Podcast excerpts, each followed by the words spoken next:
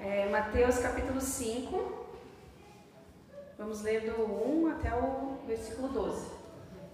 Mateus 5, do 1 ao 12.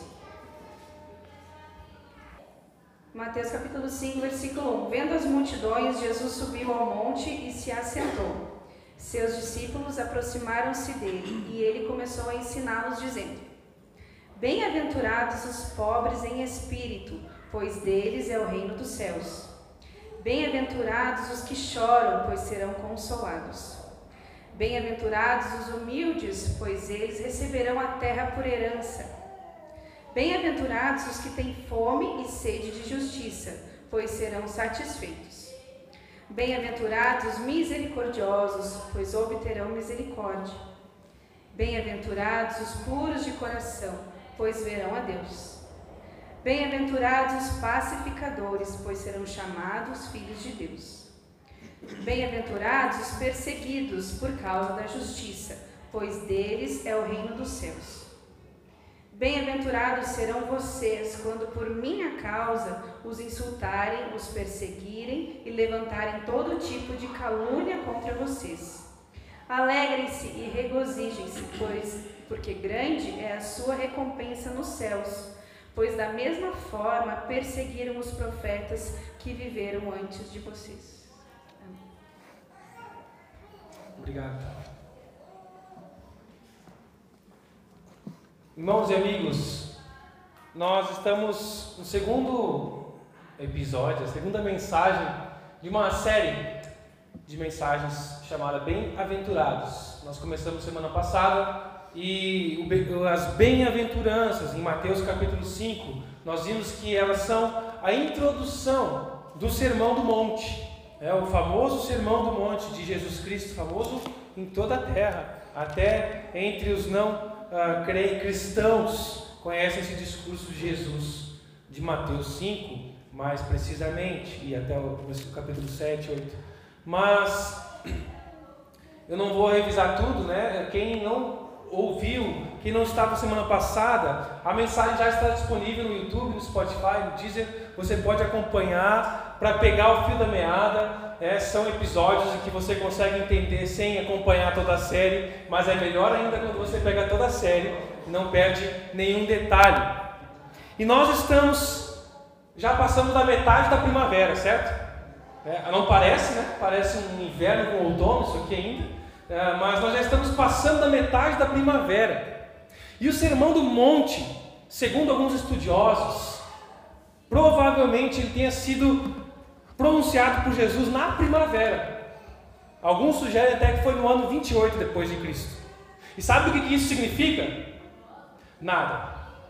Não significa nada, aparentemente. Mas me fez pensar que é tempo de florir. É tempo de florir. E quem entende um pouquinho de botânica, né, uh, sabe que a maioria dos frutos, o fruto só existe se houve a flor. Né? O fruto é o desenvolvimento da flor.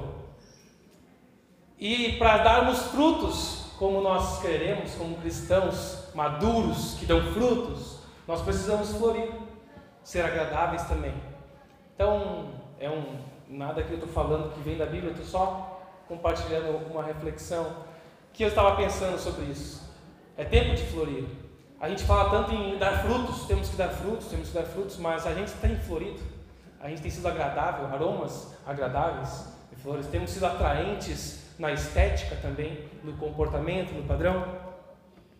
A vida de muitos cristãos, ou de muitos que se dizem cristãos, é sem flores. É sem flores. Tem um teólogo chamado Herbert MacArthur, não é o John MacArthur que é mais conhecido, esse é Herbert MacArthur. Em um livro sobre o Sermão do Monte, ele comenta que se um visitante imaginário de Marte, recentemente, né, as luzes de Porto Alegre, ali, os movimentos na região aguçaram aqui os, o, alguns que gostam mais desse assunto, explorar essa área. Mas imagine então que um visitante de Marte veio para a Terra para conhecer uma típica comunidade cristã. Essa é a ilustração do autor, não minha.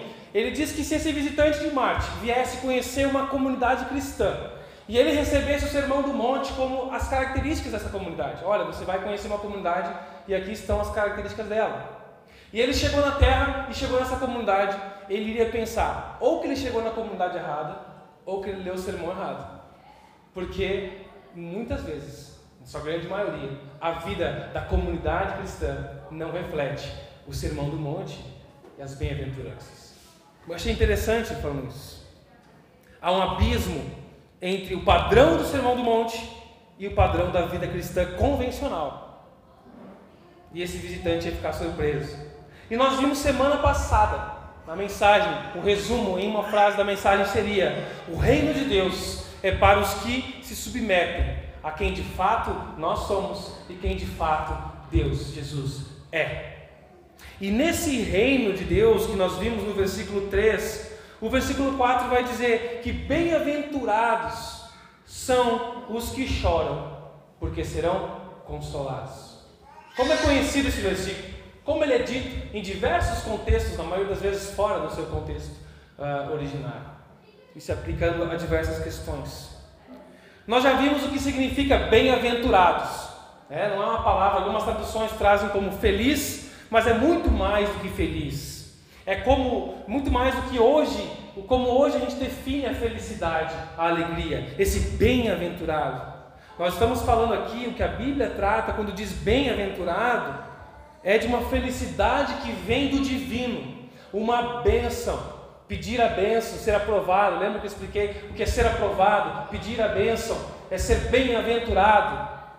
É, é, é, isso que significa, vai muito além. Dá para explorar muito mais, até do que já falei semana passada, mas dá para a gente entender. Bem-aventurado nesse contexto aqui é a felicidade do ponto de vista de Cristo Jesus.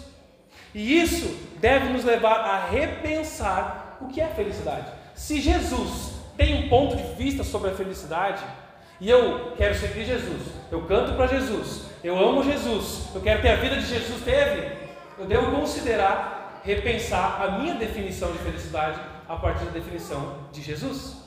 O que é felicidade? Como assim? Feliz é o que chora. Se eu choro é porque eu estou triste. Que paradoxo é esse? Felizes são os infelizes? Parece que ele está falando. Bem-aventurados que choram essa é outra das bênçãos que sou estranho para nós e para um ouvinte de qualquer época do Sermão do Monte. Sou estranho isso. Ouvir algo assim, felizes os infelizes, bem-aventurados que choram. É muito contraditório à nossa estrutura de vida comum. Afinal de contas, a busca do ser humano é para se evitar o choro. Por que, que inventamos a chupeta? Né? as avós assim, vê a criança, vai respirar assim, abrindo a boca, já pum, mete a chupeta na criança. Não, choro não. Né? A gente vai ter umas reservas em casa, choro não, choro não.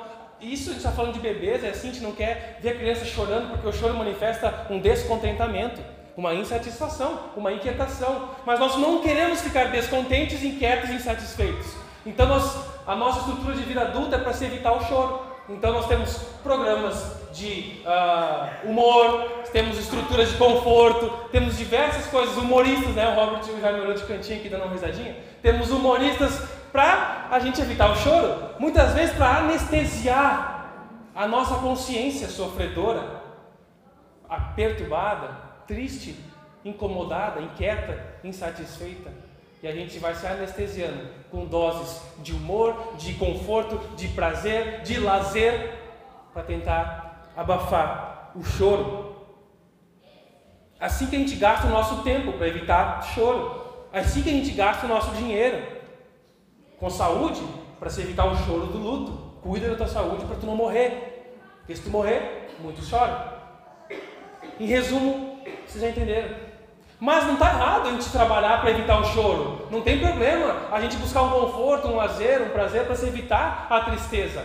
Não abafar ela, não tentar ignorar. Mas para ter esses momentos de contentamento, de alegria, tudo bem. Mas de fato, nós choramos. Qual foi a última vez que você chorou? Você lembra? Acho que muitos lembram, mas talvez alguns não lembram. O choro existe e por muitas razões, como eu falei: dor, doença, luto, perda material, orgulho ferido, comoção, sentimentalismo. Diversas são as razões do choro. Mas que tipo de choro Jesus está falando aqui no Sermão do Monte? Porque nem todos os que choram são felizes. Bem-aventurados são os que choram. Nem todos os que choram são felizes. E nem todos os que choram serão e são consolados. Eu não tenho dúvida nenhuma, amigos e irmãos, que o sentido primário deste choro é o choro consequente do entendimento da primeira bem-aventurança. A pessoa que entende o que é ser pobre de espírito é levada ao choro, é levada à beira do desespero, é levada ao choro. E agora? Eu não tenho nada para oferecer a Deus, eu vou chorar por isso. É o choro consequente da consciência do pecado. É o choro dos que reconhecem a sua falência espiritual. Eu sou um falido espiritual, isso me leva ao choro. É um choro da maturidade, não é um choro comum. Abençoados, divinamente felizes, bem-aventurados são os que choram, os que lamentam pelos seus pecados e manifestam pesar por suas próprias imperfeições. O Dr. Martin Lloyd Jones diz que chorar é algo que vem logo depois da necessidade de ser pobre de espírito. É o choro que leva ao arrependimento e à conversão. Mudança de caminho. É aquele choro que te faz entender e perceber que você está no lugar, lugar errado e te faz mudar a direção da sua vida. É esse choro que Jesus está falando. O choro pelo pecado é um sinal do novo nascimento, é um sinal de ser cidadão do reino dos céus, é o choro nos braços do Pai. Assim como uma criança, quando nasce, normalmente chora, aquele que nasce de novo também chora pelos seus pecados, chora por reconhecer a sua situação. Um coração de pedra jamais vai chorar, um coração orgulhoso jamais vai lamentar. E como eu tenho visto pessoas que, em certas circunstâncias da vida, levantam e dizem: Não me arrependo de nada do que eu fiz. Não me arrependo de nada do que eu fiz na minha vida. Sério mesmo? Sério que não se arrepende de nada, não mudaria nada? Nossa, é um cara. Eu, olha, eu já ouvi algumas pessoas falando isso e dá um ar assim de, de firmeza, de convicção, de sabedoria, mas para mim é um ar de uma imaturidade. Então a cabeça que tu tem agora é exatamente a que tu tinha 20 anos atrás? e tu faria tudo de novo. Cara, eu faria muita coisa diferente na minha adolescência, mas agora estou com uma cabeça diferente de um adolescente. Então é normal a gente pensar diferente e fazer diferente. Um coração de pedra não, não, não chora assim, não se arrepende. Muitas vezes, uma pessoa com coração de pedra chora pelo remorso, chora pela consequência das suas atitudes, chora de medo das consequências mas não pela consciência da sua situação. Por isso que confissão é diferente de contrição. Confissão e contrição. Nós devemos chorar quando somos contritos, quando o Espírito Santo fala conosco. Não se preocupe, chore. Abra a torneirinha dos olhos, deixa vir. Salmo 51, versículo 17 vai falar isso: que um coração contrito, compungido, o Senhor não despreza. É aquele que chora de um coração quebrantado que ele abraça, porque reconhece a sua situação. E a palavra usada por Jesus aqui em Mateus capítulo 5, versículo 4, chorar, significa prantear. E tem o sentido de afligir-se com profunda tristeza, de maneira que as pessoas percebem. É uma maneira que você não consegue ocultar essa tristeza. Você manifesta publicamente o seu arrependimento o apóstolo Paulo, irmãos e amigos, escreveu uma carta para a igreja de Corinto.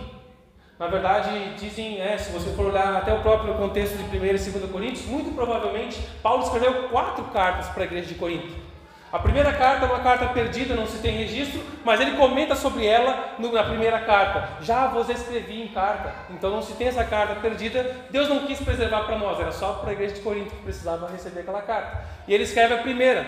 Depois ele escreve uma segunda carta que nós temos aqui, 2 Coríntios, que provavelmente é quarta carta de Coríntios. Ele vai falar ali, também já vos escrevi em outra carta, é chamada de carta severa. Carta severa. Ele fala que foi muito duro. Lá no capítulo 7 de 2 Coríntios, abra sua Bíblia.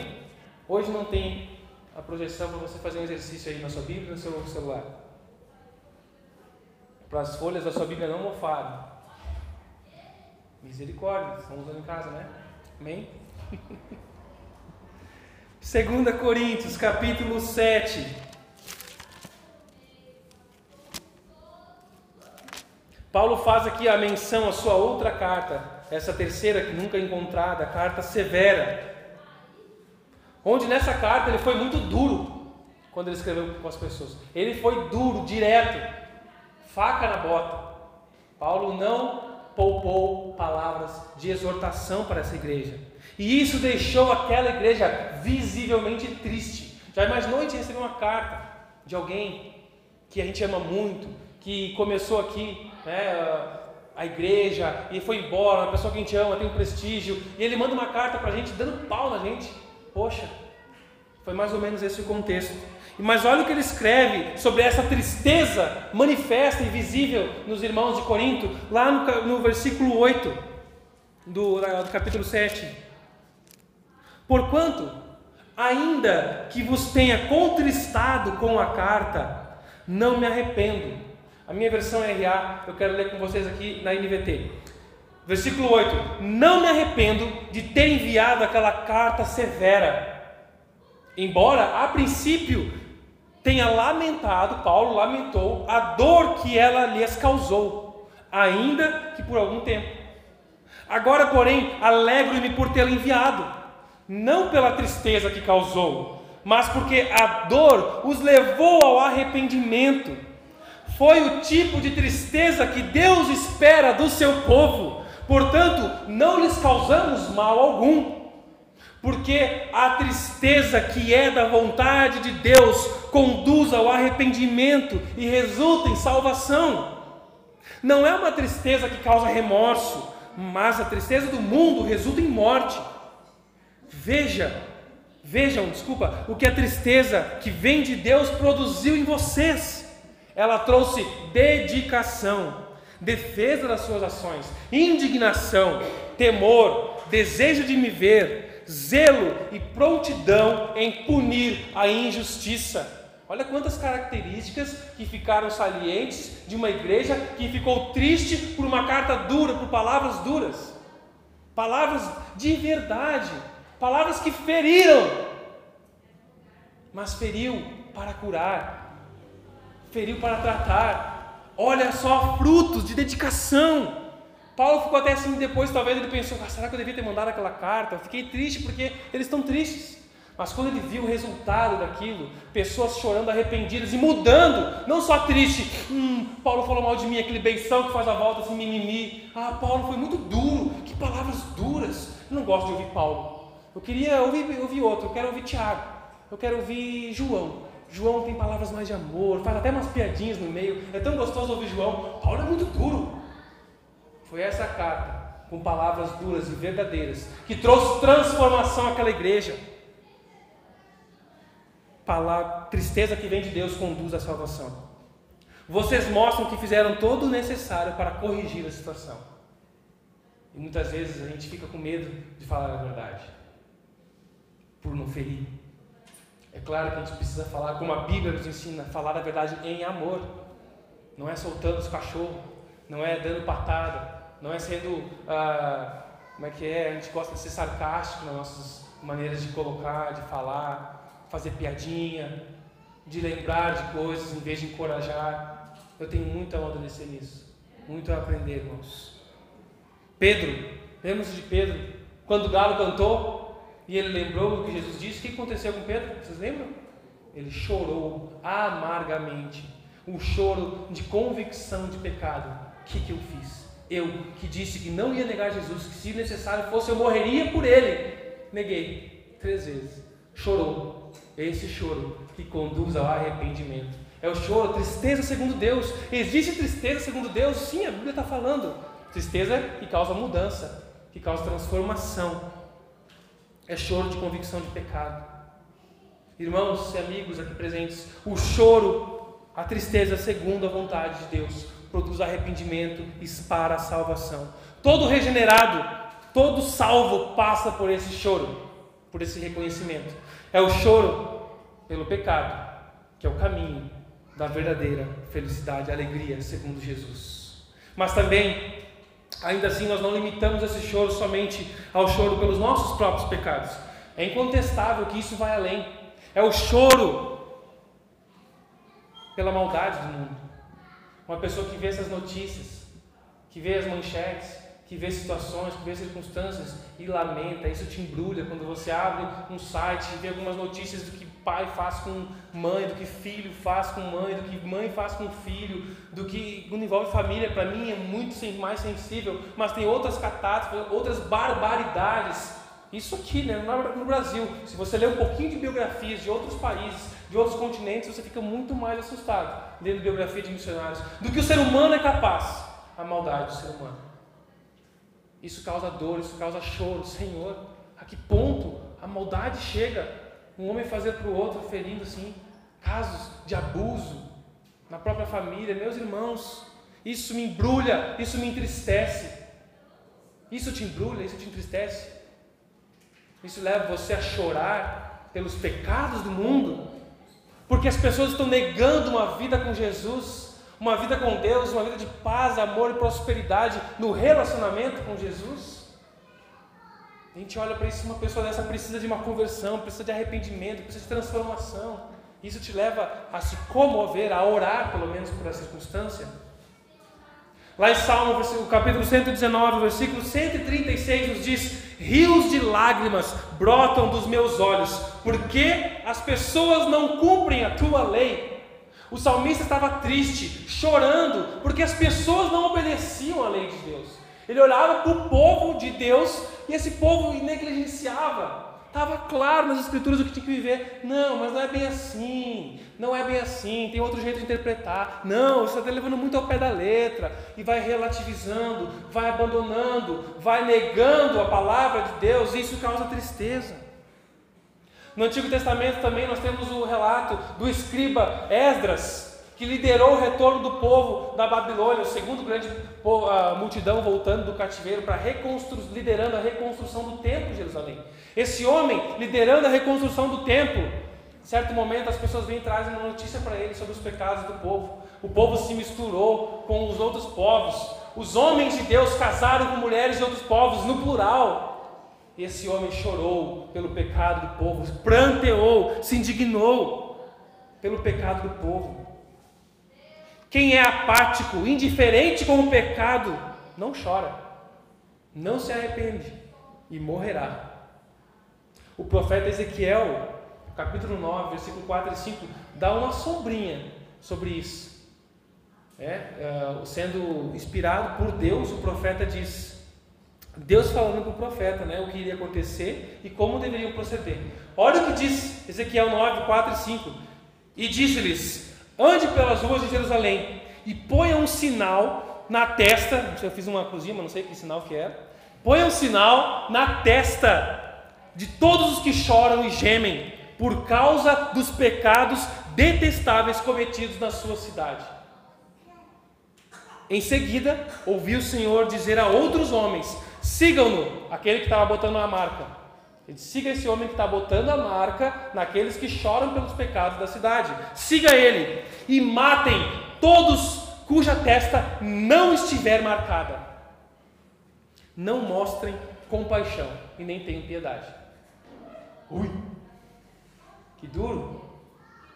Isso aqui é uma sombra do que acontece a morte prevista para aquele que não tem consciência do pecado. Aquele que vê a maldade continua no oba-oba. A vida que segue, cada um com seus problemas. Cada um com seus problemas que se vive. É assim, é ruim mesmo, é difícil, é difícil para mim, é difícil para os outros. Insensibilidade leva à morte. É melhor derramar lágrimas de arrependimento do que de desespero. E eu creio, meus irmãos, pela graça e misericórdia do nosso Deus, que a bondade de Deus, que pela bondade de Deus, que a aplicação dessa bem-aventurança ainda é mais ampla. Eu creio que ela faz referência a toda a dor do cidadão do reino neste mundo mal. Eu creio que é o consolo e o abraço do Senhor também. Deus não quer que choremos de sofrimento. Deus não quer ver o seu povo chorando por dor e sofrimento. A tristeza, segundo Deus, é a tristeza que leva ao arrependimento e mudança de vida. e que me levará à alegria. Mas Deus não quer que o seu povo sofra e chore. Mas Ele sabe que nós vamos chorar nesse mundo caído, nesse mundo mau, nesse mundo de dor. Por isso, Ele quer que a gente foque no seu consolo.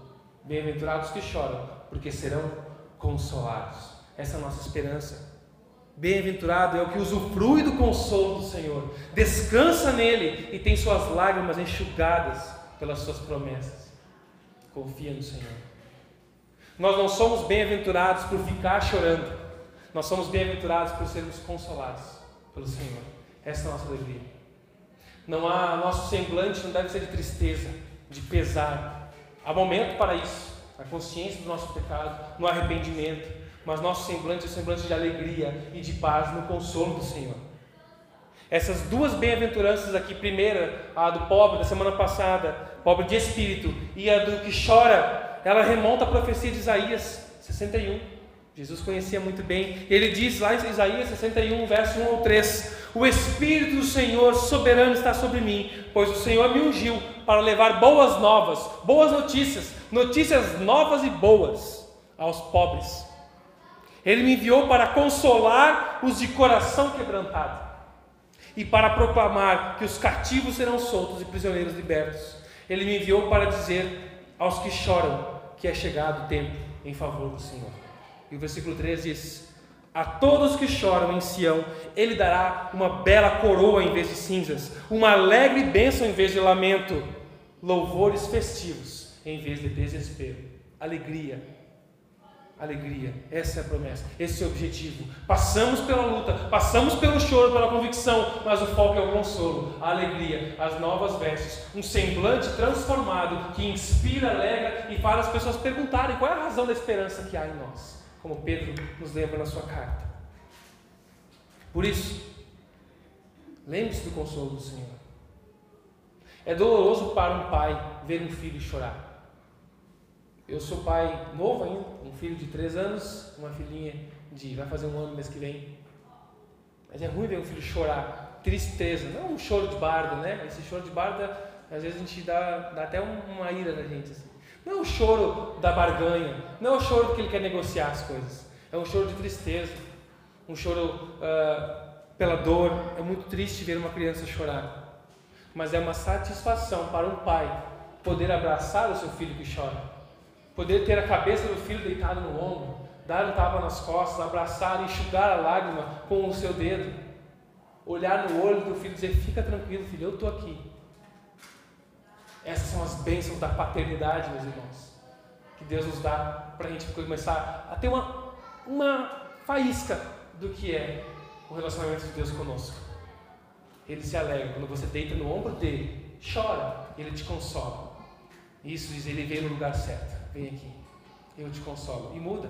Muitas vezes a situação não muda, mas a nossa condição diante da situação muda. Muda. Confie no consolo do Senhor. Confie no perdão para os seus pecados, alegria na salvação e nas promessas do Senhor.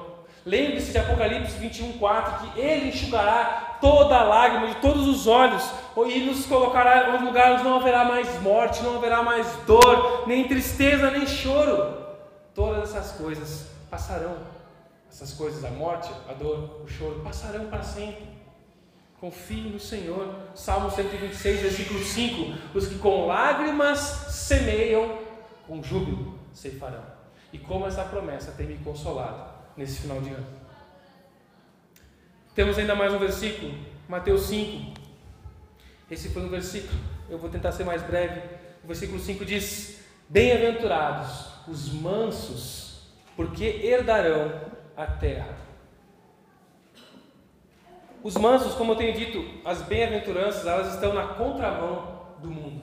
As bem-aventuranças, se você ler aqui e olhar para o padrão de instrução do mundo, é, é um paradoxo, é uma coisa louca. Cara, isso aqui está fora, é um contrafluxo, é contramão do que o mundo propõe. Mas ser manso não é ser tímido.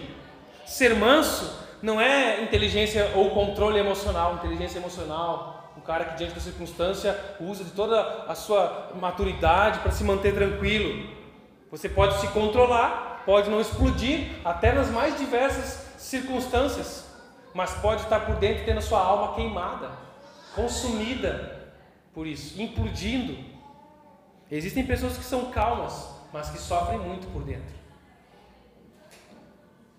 Algumas traduções da Bíblia colocam aqui nesse versículo a palavra humilde, bem-aventurados os humildes, e não colocam humilde na primeira, coloca pobre de espíritos. Outras colocam humildes no início e aqui coloca manso. Mas a palavra original aqui do grego é diferente, ela tem um sentido diferente. A diferença aqui dos humildes do primeiro versículo, dos pobres ali, é que aqueles são os que reconhecem a sua situação. A primeira pobreza de espírito em relação a você, consigo mesmo, ao que você tem. A segunda que aparece, o manso, esse humilde, é diferente. Ela descreve o homem na sua relação com Deus e com os outros, com o seu semelhante.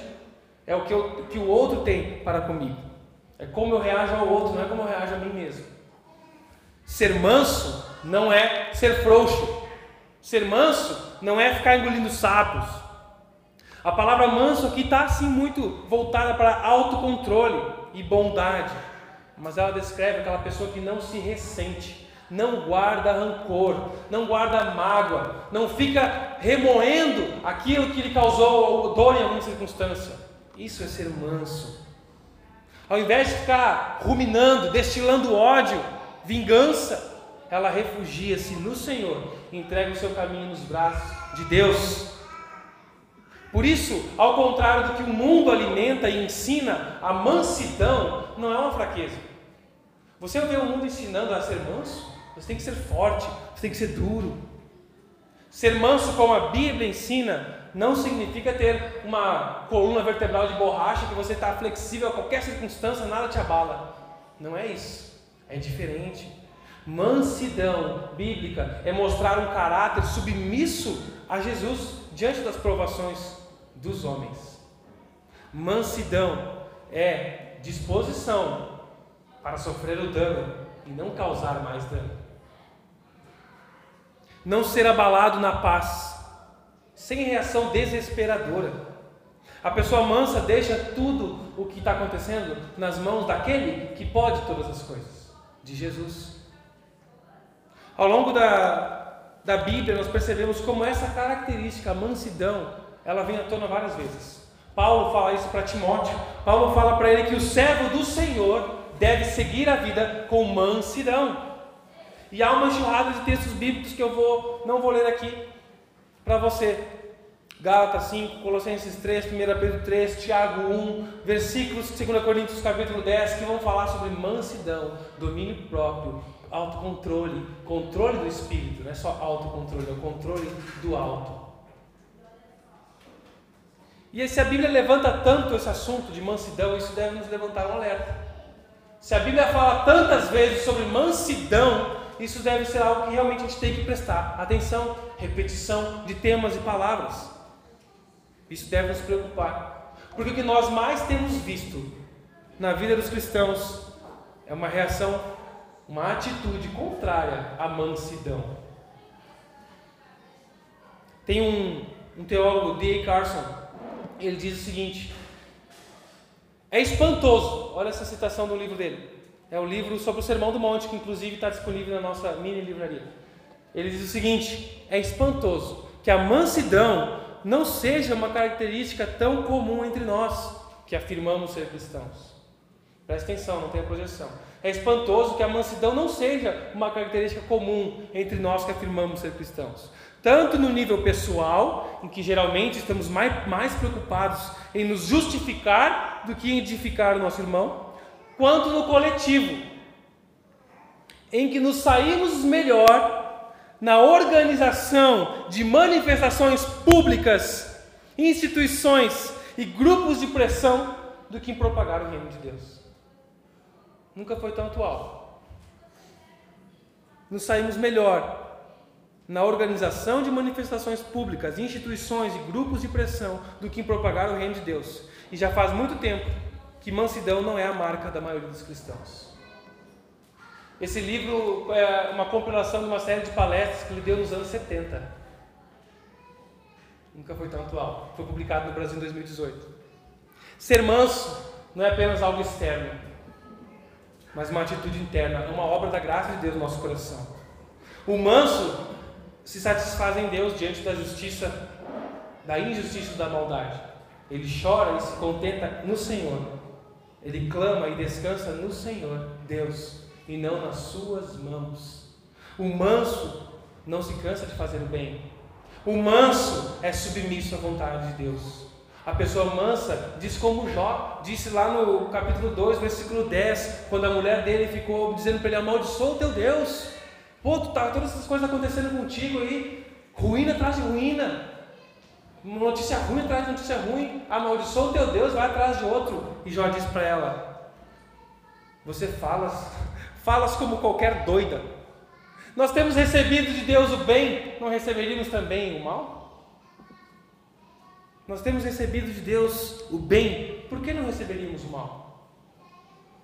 Sim, está na Bíblia, irmão, olha lá, Jó 2,10. Provérbios 16, 32 nos diz: É melhor ser paciente que poderoso. É melhor ter autocontrole do que conquistar uma cidade. E conquistas, conquistar uma cidade está muito relacionada à força braçal, por isso que ele faz essa comparação. Está muito relacionada à, à força. Infelizmente, infelizmente, as redes sociais e ultimamente as nossas ruas estão repletas de crentes que perderam mansidão, ofensas e ataques a pessoas de maneira desrespeitosa, uma exposição de rebeldia. E eu não estou dizendo que você não deve ser um cidadão que protesta, que não vai atrás dos seus direitos. Mas será que nós temos essa mesma empolgação esse mesmo afã, esse mesmo ímpeto de ir para as ruas, sabe que a gente tem essa mesma disposição e zelo pela nossa casa, pela palavra de Deus dentro da nossa casa, pelo caráter cristão revelado em nós, queremos impor à nossa sociedade um, características do cristianismo. Mas será que a gente tem esse ímpeto na criação dos nossos filhos? Na minha disciplina? Que autocontrole é esse? Que mansidão é essa? E eu não estou falando, falo mais uma vez, que é errado protestar. Que é errado quando a gente vê injustiça, suspeita disso, questionar, ir atrás. Mas como está o nosso coração em relação a isso? A ira, a mansidão, a submissão ao controle soberano de Deus, a ingratidão e satisfação. E a nossa casa? Uma pessoa mansa é como Paulo disse lá em Filipenses 4:11, sabe viver em toda e qualquer circunstância. Aprendi a viver sobre o PMDB, aprendi a viver sobre o PT, aprendi um pouco a viver sobre o PL ou sem partido, e agora aprenderei a viver sobre o que Deus colocar. Vou batalhar, vou lutar, se eu acredito que devo fazer isso, até o ponto em que eu devo, mas eu vou me submeter ao Senhor. Submeter o meu lar ao ensino das Escrituras acima de tudo, porque a transformação da sociedade começa nos lares, no nosso coração e na nossa casa, e não é de dentro, de fora para dentro, é de dentro para fora. Temos que impactar aqui, na nossa rua, no nosso bairro, na nossa vizinhança, em Carlos Barbosa, com o nosso caráter de Cristo Jesus, para que a nossa boca cante a bondade de Deus, não cante maldição, salmos imprecatórios em cima de pessoas que não gostamos. Manso, está disposto a sofrer o dano, isso é muito doido. Paulo, ele escreveu lá para esses coríntios, esses coríntios deixam muito ensinamento para nós. Essa igreja problemática aí foi muito bom, porque ensina nós, né, igreja problemática do século 21. Paulo disse aos coríntios lá num conflito entre irmãos da igreja, os irmãos estavam brigando e estavam levando um ao outro a litígio. E ele diz, lá em 1 Coríntios 6, 7, o simples fato, simples fato de terem essas ações judiciais entre si já é uma derrota para vocês. Nem quem ganhar, nem quem perder vai ganhar ou perder, vai todo mundo perder. Ele está falando. Irmãos em Cristo, processando um ao outro. Peraí, já é uma derrota para vocês levarem isso ao julgamento dos homens. Vocês não conseguem resolver com o que Deus ensinou para vocês. É isso que ele está falando aqui. Aí ele termina o versículo dizendo assim: por que não aceitar a injustiça sofrida? Por que não arcar com o prejuízo? Pensou? que é bíblico sofrer o dano em certas circunstâncias? Na maioria delas. Que versículo doido é esse? E os meus direitos? Lance na cruz os seus argumentos e os seus direitos. Foi isso que Jesus fez. Jesus assumiu o dano. Jesus assumiu o prejuízo que era nosso. Para que nós pudéssemos ter o benefício, ganhássemos a causa, para que Romanos 8,1 pudesse ser escrito: já não há condenação para os que estão em Cristo Jesus. Há liberdade para nós em relacionamento com Deus, porque alguém assumiu o prejuízo, o dano, o próprio Deus encarnado, Cristo Jesus, que em vez de despejar ira e de pedir para Deus mandar fogo sobre os seus algozes, capatazes sobre ele, ele orou em favor deles: Senhor, perdoa-os, porque eles não sabem o que fazem. Jesus Cristo é o exemplo supremo dessa mansidão sábia. Então confie nesse que é o rei do reino e coloca o mundo de ponta cabeça. Na verdade é o contrário, o mundo está de ponta cabeça. Ele coloca ordem nesse caos do mundo. É isso que nosso Senhor faz.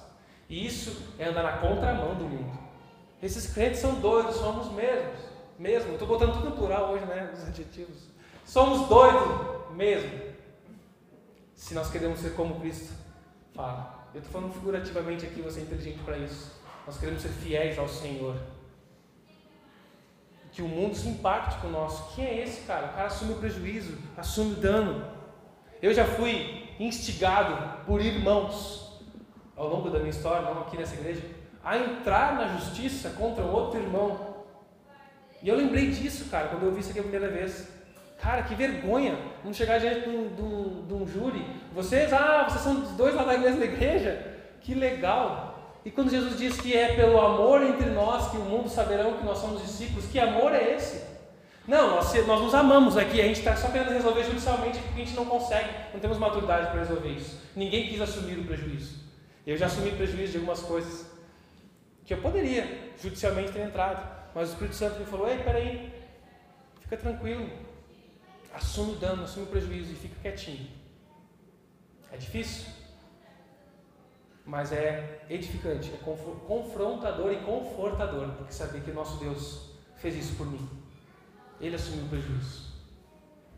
Se você conhece um pouquinho da história da humanidade, você sabe e percebe que normalmente as conquistas de terras são dadas pela força dos braços, pela força, pela estratégia, pela perspicácia e não pela mansidão. Mas o que Jesus coloca aqui é que bem-aventurados, verdadeiramente felizes são os mansos, e porque eles herdarão a terra de herança. Jesus fala que os que vão entrar no reino ganharão a terra são os mansos.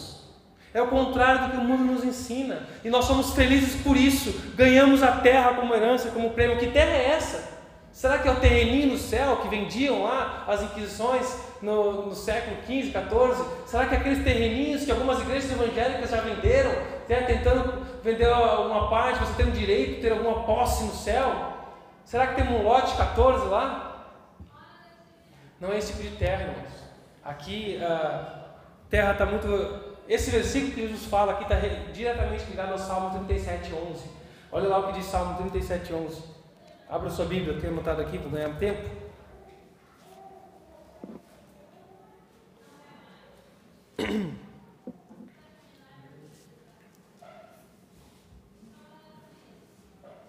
Salmo 37, 11 diz: Mas os humildes, ou mansos em outras versões, receberão a terra por herança e desfrutarão de pleno bem-estar. E é por isso que o reino de Deus vai na contramão do mundo. A humanidade pensa em termos de força, poderio militar. E esses ouvintes aqui de Jesus, primários aqui no sermão, eles estavam ansiando o Messias que ia tirar eles do jugo romano. Então eles esperavam um cara que viesse falar sobre força, estratégia, política. Vamos dominar e conquistar a terra que é nossa por direito. Afinal, nós morávamos aqui, fomos conquistados, mas a terra é nossa. Mas Jesus fala que é uma terra muito melhor, a entrada no reino de Deus. É isso aqui. A Bíblia não está somente ligada geograficamente, nós temos esse reino espiritual, a terra espiritual que nos dá por herança. E o interessante é que ele fala que há um entendimento de que os mansos têm uma vida mais tranquila hoje já na terra. Não é apenas uma promessa futurística, vai ter vida tranquila aqui, pleno bem-estar, como diz Salmo 37. Porque em comparação a um cara rebelde, um cara inquieto, um cara que é sempre atrás de seus direitos, de conquistar aquilo, de tirar aquilo, está sempre naquela inquietação. O cara que é manso, que confia no Senhor, descansa e usufrui do que tem, sem se desesperar. Ele tem muito mais plenitude de vida. O ímpio pode ter abundância de bens, mas o manso tem abundância de paz. Isso faz muita diferença. O cumprimento completo dessa promessa, herdarão a terra, está reservado para o futuro. Quando na volta de Cristo os mansos herdarão novos céus e nova terra, o universo renovado, onde não haverá mancha de pecado, nem dor, como nós vimos em Apocalipse 21, 4. Em última instância, a entrada no reino dos céus, a entrada na terra prometida, é o indicador da entrada do novo céu e da nova terra. O caminho do cristão é diferente do caminho do mundo. O caminho do discípulo maduro de Jesus é diferente do caminho comum do fluxo natural do mundo. Mas todo mundo faz isso? Pois é, é de se questionar. Se todo mundo está fazendo, por que, que você está fazendo? Você está seguindo o fluxo do mundo? Ou está observando os ensinamentos de Jesus? Isso para qualquer coisa. Chegando à nossa conclusão, você já observou que uma pedra lançada ao ar, né? Ela sobe porque alguém projetou uma força nela, coloca-se uma força, uma direção, lança uma pedra e ela sobe. E ela desafia a lei da gravidade, porque tem uma, uma força impulsionadora sobre ela. E ela vai e parece que nada vai impedir aquela pedra de seguir o seu caminho. Mas com o tempo ela começa a cair. Ela vai caindo e vai despencar. Não é natural uma pedra subir. Ela precisa de um esforço extra, alguém colocar. Mas também não é natural ela se manter no ar. Em algum momento ela começa a cair. Não resiste. A pobreza de espírito, que o versículo 3 diz. O lamento, que o versículo 4 diz. A mansidão espiritual, que o versículo 5 aqui nos diz. São marcas características que salientam e se desenvolvem sobre a vida de um discípulo de Jesus. São marcas de um cristão verdadeiro, de cidadãos do reino dos céus, de herdeiros da terra. Mas essas características podem ser imitadas, podem ser fingidas, falsificadas. Só que, assim como a pedra que uma hora cai, se essas características não forem obra do Espírito Santo na sua vida, não forem uma ação da graça de Deus na sua vida, se transformando, não vai resistir. Você começa a cair, a decair, você não resiste na mansidão, você não resiste na humildade, você não resiste no choro pelos pecados, você começa a ignorar isso. Se é falsificado, não vai perdurar, se não vier do Espírito, não resiste à prova do tempo. Em algum momento as pessoas abandonam esse esforço para ser cristão, porque somente o que é verdadeiro subsistirá. Mas como essas marcas então surgem dentro de nós? somente com o conhecimento de Deus, da Sua presença. Quando a palavra dele nos revela quem Ele é e quem nós somos, e nós nos submetemos a isso, é que nós começamos a ser transformados. E essas características não são um esforço para ser, mas é um desenvolvimento daquilo que somos. Você percebe a diferença? Não é um esforço para ser, é o desenvolvimento daquilo que Ele nos faz. Ele nos faz cidadãos do reino, mansos. E nós, submissos a Ele, desenvolvemos essas características. Quando compreendemos quem somos perante Deus, olhamos para Ele, buscamos a Sua graça, a Sua salvação, é porque já reconhecemos a nossa falência espiritual, lamentamos nossos pecados e nos submetemos mansamente à Sua vontade soberana. Observe que o texto não fala que alguns cristãos são chamados para ser humildes de espírito, de espírito Outros cristãos são chamados para chorar e outros cristãos são chamados para ser mansos.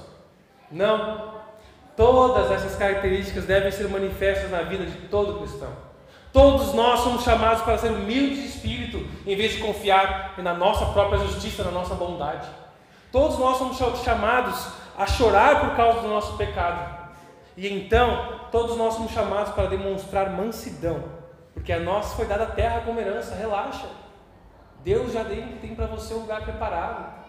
Ele quer que você usufrua de paz aqui e você tem muito mais para usufruir em breve. Então relaxa, seja manso, acalma. Para a gente refletir um pouco mais. Qual tem sido a sua atitude diante do seu pecado? Indiferença? Alegria? Paz? Conformismo? Inconformismo? Ou até insensibilidade? Nem percebe. Que pecado está falando? Não matei ninguém? Que pecado? Não adulterei? Que pecados? Que pecados? Vamos orar. Precisamos reconhecer nossos muitos pecados, muitos pecados. Mas nos alegrar no perdão do Senhor, na transformação, na graça dele. Não é para plantear desesperadamente, é para plantear de alegria diante do Senhor. Qual a sua atitude diante do pecado dentro da igreja? Ah, é assim mesmo. A vida é assim. O que importa é, é que ele está vindo na igreja. Será? Qual a sua reação e atitude diante dos pecados da sociedade? Você tem apenas lutado pelos seus direitos ou tem lamentado diante do Senhor a injustiça e o avanço do mal nesse mundo? Porque é fácil falar da maldade, falar do sistema, falar da conspiração, falar do, de tudo que há, e há de fato tudo isso. Há um movimento maligno nesse mundo, afinal, o mundo jaz no maligno e tudo coopera para isso. É um dos nossos adversários, esse mundo mal, caído, pecador. Como eu conversava com o irmão, que o sistema do mundo realmente nos conduz para longe de Deus. Mas a palavra do Senhor nos coloca no contrafluxo desse sistema e da nossa própria natureza pecadora, para que possamos chegar a Jesus. que Jesus nos ajude nesse processo de amadurecimento, de viver plenamente como um cidadão do reino de Deus nesse mundo caído e mal, onde choramos, mas somos consolados. Amém, irmãos? Nós somos consolados. Lembre-se, Ele enxugará dos olhos toda lágrima, e não haverá mais morte, não haverá mais tristeza, nem choro, nem dor. Todas essas coisas passarão para sempre. Nós somos herdeiros da terra, do novo céu, da nova terra, e podemos usufruir de paz no Senhor, se considerarmos essa sequência lógica vista até aqui. Jesus chorou. A Bíblia fala de três vezes que Jesus chorou. Jesus chorou por nossos pecados, diante da separação que ele esperava. Hebreus fala sobre isso. Jesus chorou por Jerusalém, pois ele sabia que aquela cidade não ouviria o seu chamado, suas boas notícias, e lamentou por ela. Jesus chorou pela dor, pelo sofrimento humano, pela morte de Lázaro, se compadecendo de nós. Jesus é o sacerdote que sabe o que nós passamos. Por isso, ele foi manso e não é somente o exemplo maior de mansidão, ele é a própria mansidão, a qual podemos nos apropriar de quem recebemos nova vida para ser manso como ele. É tudo sobre Jesus, irmãos. Viver o sermão do monte não pode estar desassociado de intimidade com Deus. Não são características que você coloca na sua geladeira e você olha toda manhã, hoje você é mais manso. Isso é fruto, é fruto de um relacionamento com Jesus de uma vida florida com Jesus, que dá fruto pelo Espírito Santo. Amém?